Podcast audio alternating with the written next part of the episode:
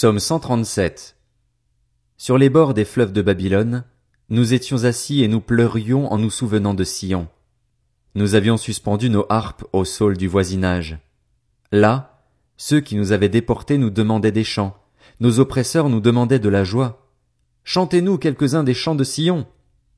Comment chanterions-nous les chants de l'Éternel sur une terre étrangère? Si je t'oublie, Jérusalem, que ma main droite m'oublie, que ma langue reste collée à mon palais, si je ne me souviens plus de toi, si je ne place pas Jérusalem au-dessus de toutes mes joies. Éternel, souviens-toi des Édomites. Le jour de la prise de Jérusalem, ils disaient, Rasez-la, rasez-la jusqu'aux fondations.